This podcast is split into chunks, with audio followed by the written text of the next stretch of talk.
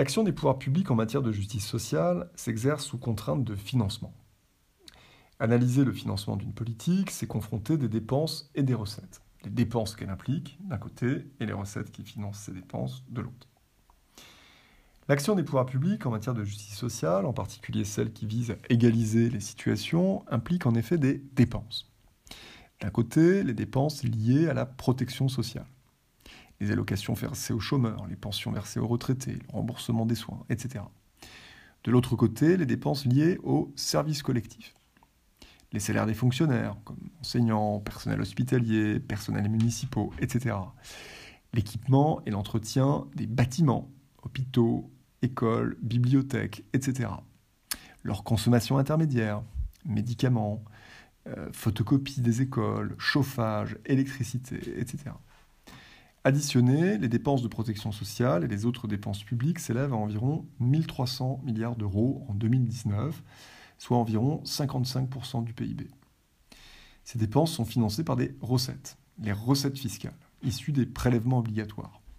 Ces derniers sont de deux sortes, des impôts, comme l'impôt sur le revenu, la contribution sociale généralisée, etc., et des cotisations sociales qui sont des prélèvements spécifiques sur les salaires payés à la fois par les travailleurs et leurs employeurs. En 2019, l'ensemble de ces recettes fiscales s'élève à environ 52% du PIB. 55% du PIB pour les dépenses, 52% pour les recettes, la comparaison fait immédiatement apparaître un déficit. C'est le déficit public, à ne pas confondre avec le déficit commercial, euh, situation où les importations sont supérieures aux exportations. Ce déficit public n'est pas propre à 2019. Depuis le milieu des années 1970, les dépenses liées à la protection sociale et aux services collectifs sont systématiquement plus élevées que les impôts et les cotisations sociales qui les financent. D'où vient ce déficit? Il vient du fait que les dépenses publiques ont augmenté plus vite que les recettes fiscales.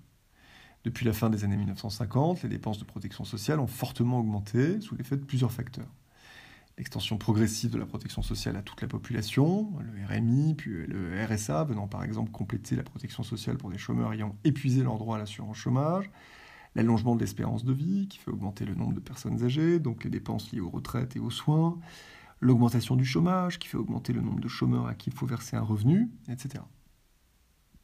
De même, les dépenses liées aux services collectifs ont fortement augmenté pour de multiples causes. Notamment, le lycée puis l'enseignement supérieur se sont massifiés, l'augmentation du nombre d'élèves rendant nécessaire l'augmentation du nombre d'enseignants, donc la masse salariale de l'État. Autre facteur, l'urbanisation, qui en augmentant la population urbaine a accru euh, les besoins euh, en transport public. Dans le même temps, les recettes fiscales, elles aussi, ont augmenté, mais moins vite que les dépenses publiques, là aussi sous l'effet de nombreux facteurs. D'abord, la croissance économique a ralenti à partir du milieu des années 1970. Or, l'augmentation du PIB détermine celle des revenus, donc celle des recettes fiscales, qui proviennent de prélèvements sur les revenus. Autre facteur, la prolongation de la durée des études, en différant l'entrée des jeunes sur le marché du travail, tout comme l'augmentation du chômage, passé de 3 à 10% entre 1975 et 1985, ont diminué le nombre d'actifs occupés, ce qui a pesé sur les cotisations sociales. Ce déficit public chronique a amené les pouvoirs publics à s'endetter et la dette publique à gonfler. Celle-ci représentait 87% du PIB en 2010, près de 100% en 2019. L'épidémie de Covid, en faisant exploser les dépenses de santé et les dépenses d'assurance chômage, l'ont porté à 115% du PIB. Pour faire face à ce déficit public et à l'endettement qu'il engendre, plusieurs positions s'affrontent. Les uns plaident pour une diminution des dépenses liées à la protection sociale et aux services collectifs, on leur objecte que cette diminution, en affectant les revenus des plus démunis, créerait un sentiment d'injustice et pèserait sur le pouvoir d'achat, donc sur la consommation, donc sur la croissance et l'emploi. Les autres, moins nombreux, plaident pour une augmentation des recettes fiscales par une augmentation des impôts ou des cotisations sociales. On leur objecte que cela pèserait également sur le revenu des ménages et accroîtrait le coût des entreprises, ce qui nuirait à leur compétitivité, donc à l'emploi. Les autres encore plaident pour l'endettement, les taux d'intérêt sont historiquement bas, s'endetter donc peu coûteux pour l'État. On leur objecte que si les taux d'intérêt venaient à remonter, la charge de la dette publique deviendrait intenable.